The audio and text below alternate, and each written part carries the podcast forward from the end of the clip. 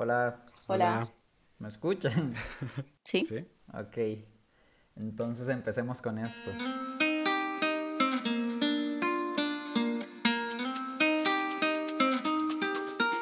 ¿Qué es lo irreal que enamora?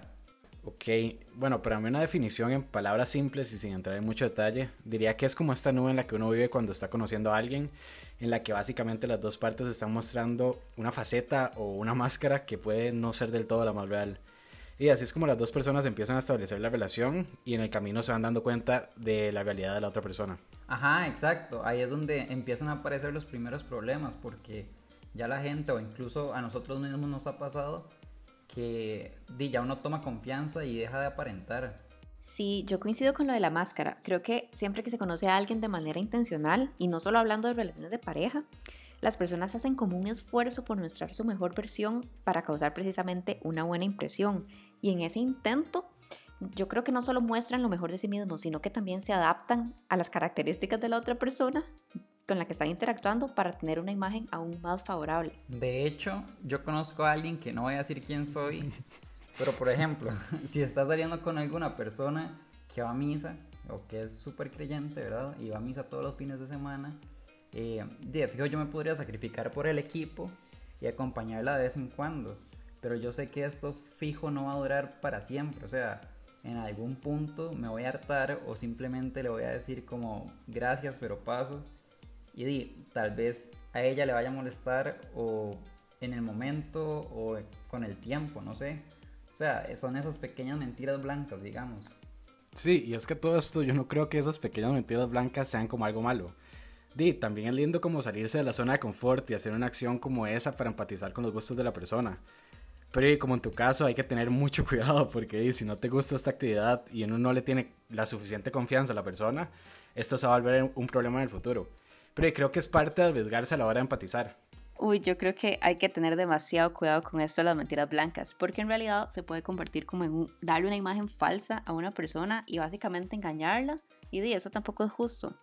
Bueno, eso de salirse de la zona de confort es una manera muy linda de verlo, pero no te haría el sacrificio por cualquier persona, la verdad.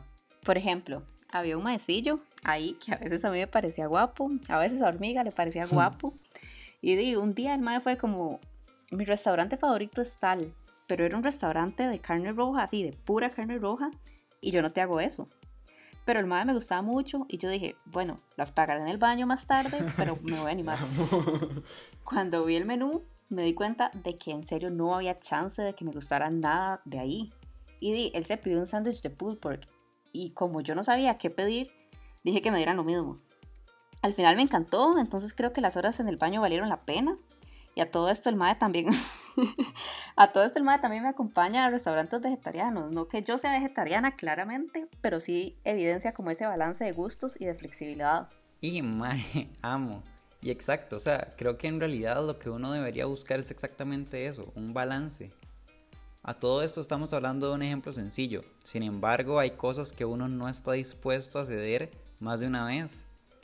Y retomando un toque el tema de la primera impresión, creo que estamos dejando por fuera algo sumamente importante como lo es la confianza, que por un lado hace que uno se sienta cómodo con las otras personas y uno tenga intimidad, pero también es tramposa porque hace que con el paso del tiempo uno pase límites que apenas conociendo a alguien no hubiera cruzado.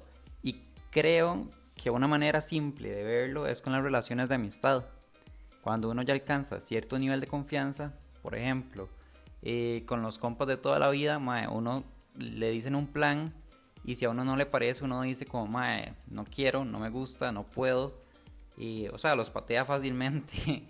Mientras que con alguien que uno no tiene tanta confianza, por ejemplo, tengo estos compas de la U que mae, los amo al chile, pero me es más complicado, ya sea por, por tiempo, por cuestión de tiempo, que por del brete, porque vivo en el culo del mundo, mae, se me hace sumamente difícil. Y a mí simplemente no me gusta decirles que no, porque tras de que nunca los veo, muy feo patearlos. Oh, wow, entonces los preferís a ellos antes que a nosotros. Mae, no es que los prefiera, o sea, por más perdón que suenen, no quiero que ellos piensen mal de mí. O sea, no, no, quiero caerles mal. Y qué loco, porque pensándolo bien, a mí también me ha pasado algo parecido en el trabajo, pero como a la inversa. Como que he conocido personas que me parecen súper chivas y todo, pero que con el tiempo y mientras más me relaciono con ellos, como que siento que toda esa imagen que me dieron en un principio era mentira y que básicamente son personas con las que no me gustaría establecer una amistad. Ok, pero aquí de fijo creo que estamos entrando en un tema gigante que es los red flags. Que básicamente hay cosas que se notan desde el inicio, pero que por el mismo positivismo y esperanza de que todo funcione, y se les empieza a dejar pasar. Y si es que di, todo esto de los red flags básicamente es lo que comentábamos en un principio. Uno al inicio, cuando está conociendo a alguien, está como en esta nube en la que simplemente evade todos los red flags porque o está tan sesgado y cree que puede afrontarlos o di, no se los toma con la importancia que se merecen porque no quiere ver la realidad. Pero y creo que también como los red flags pueden darle una, una, noción de con quién se está metiendo, también pueden darle a uno como un entendimiento de hacia dónde realmente está dispuesto a ir por esta relación. Yo creo que de fijo hay que prestarle atención a esto de los red flags desde un inicio. Y es que no solo cuando se está comenzando a salir o conociendo a alguien, sino durante toda la interacción o la relación que se tenga con esa persona. Pero también, justamente al inicio, hay que ser justos y no catalogar todo de red flags, porque muchas veces los mismos nervios de la otra persona o la máscara ¿verdad? Que venimos hablando, lo pueden llevar a decir un red flag que realmente no existe y con base en eso sesgar la imagen de esta persona e incluso patearla. Ok, entonces básicamente estás diciendo que uno debería estar siempre atento a los red flags en un inicio, pero no ser tan prejuicioso. Entonces, di, contanos algunos de tus red flags.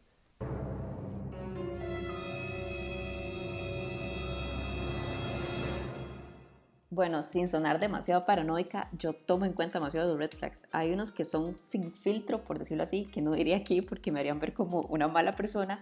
Y hay otros que, obvio, son socialmente más aceptables. Pero yo creo que una tiende a confundir los red flags con los prejuicios. Ok, me parece, pero entonces decinos un ejemplo de los que tienen filtro. Oh, wow, qué compromiso, ya empezó la música. Bueno, querido diario, hace un tiempo me topé con un mae que me pareció súper guapo. A todo esto aclaro que nunca le había hablado, pero me atraía, por así decirlo. Como que habían miradas, pero de ahí no pasaba.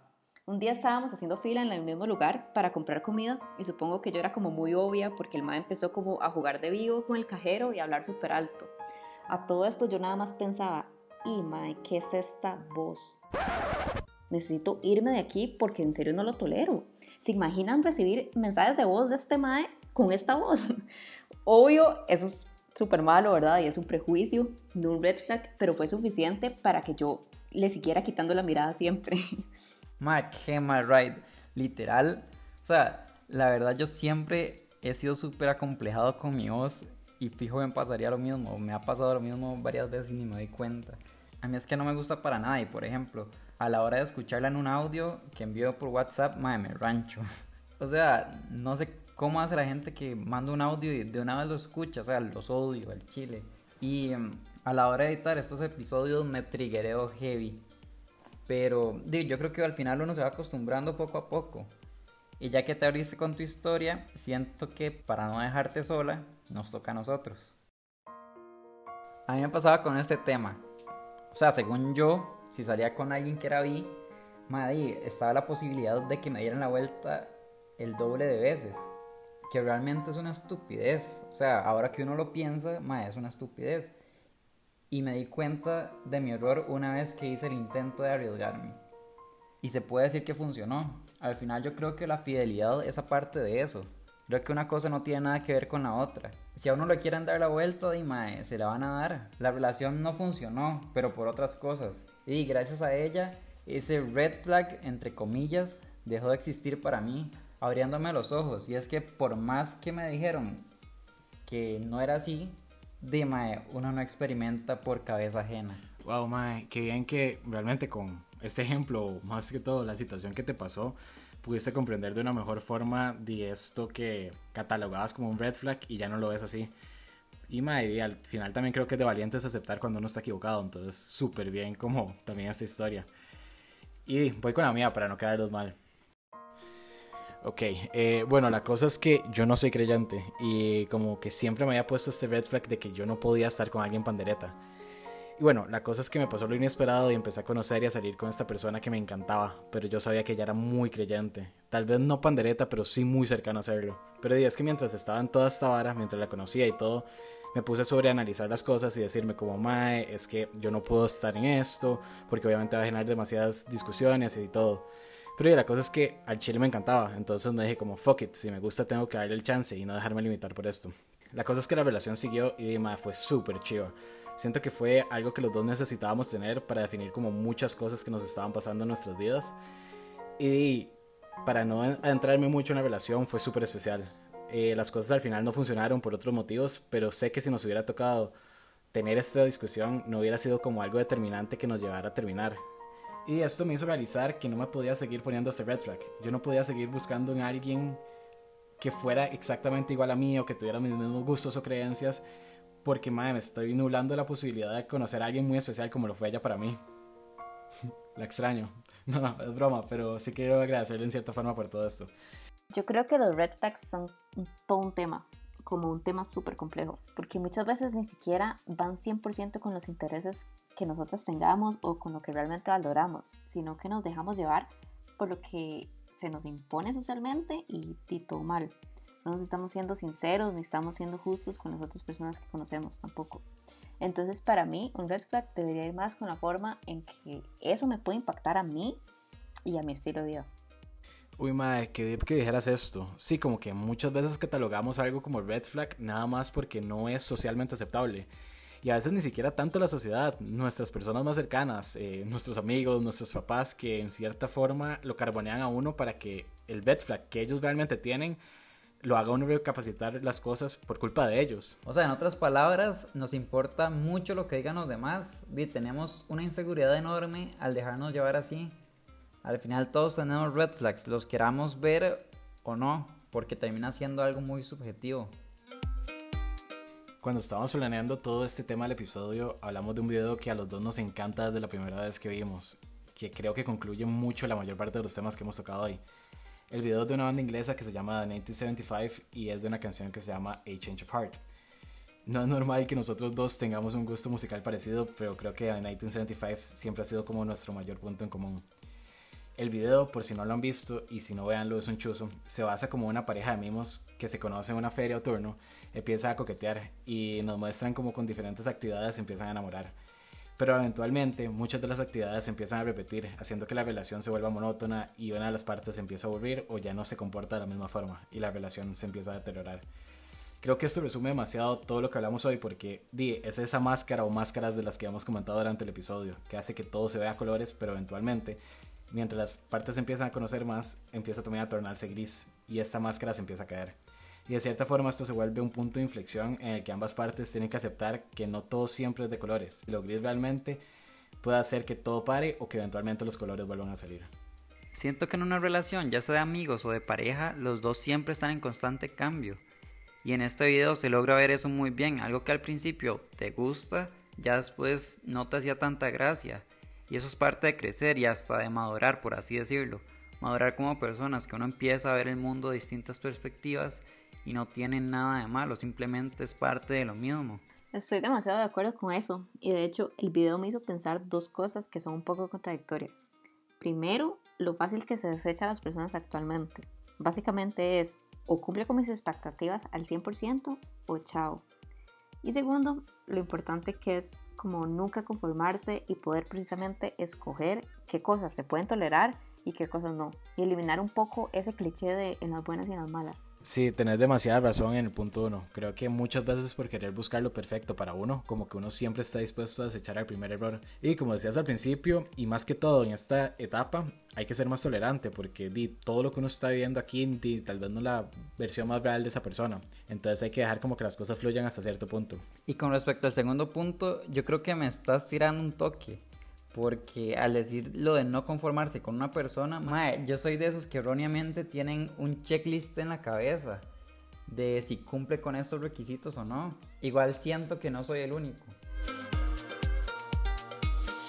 Mae, en serio, demasiadas gracias por haber accedido a estar en este episodio con nosotros.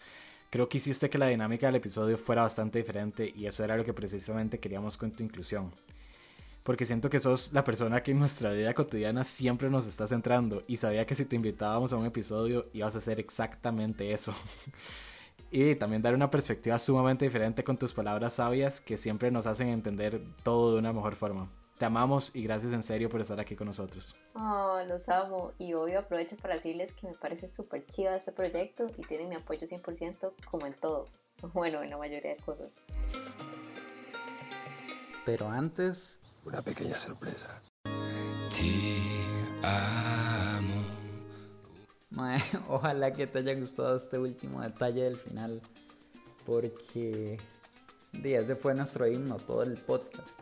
A los demás, muchísimas gracias por habernos escuchado. Ojalá les haya gustado. Y si les gustó, en serio, sería buenísimo si nos comparten. Y si no, no, no pasa nada. Chao.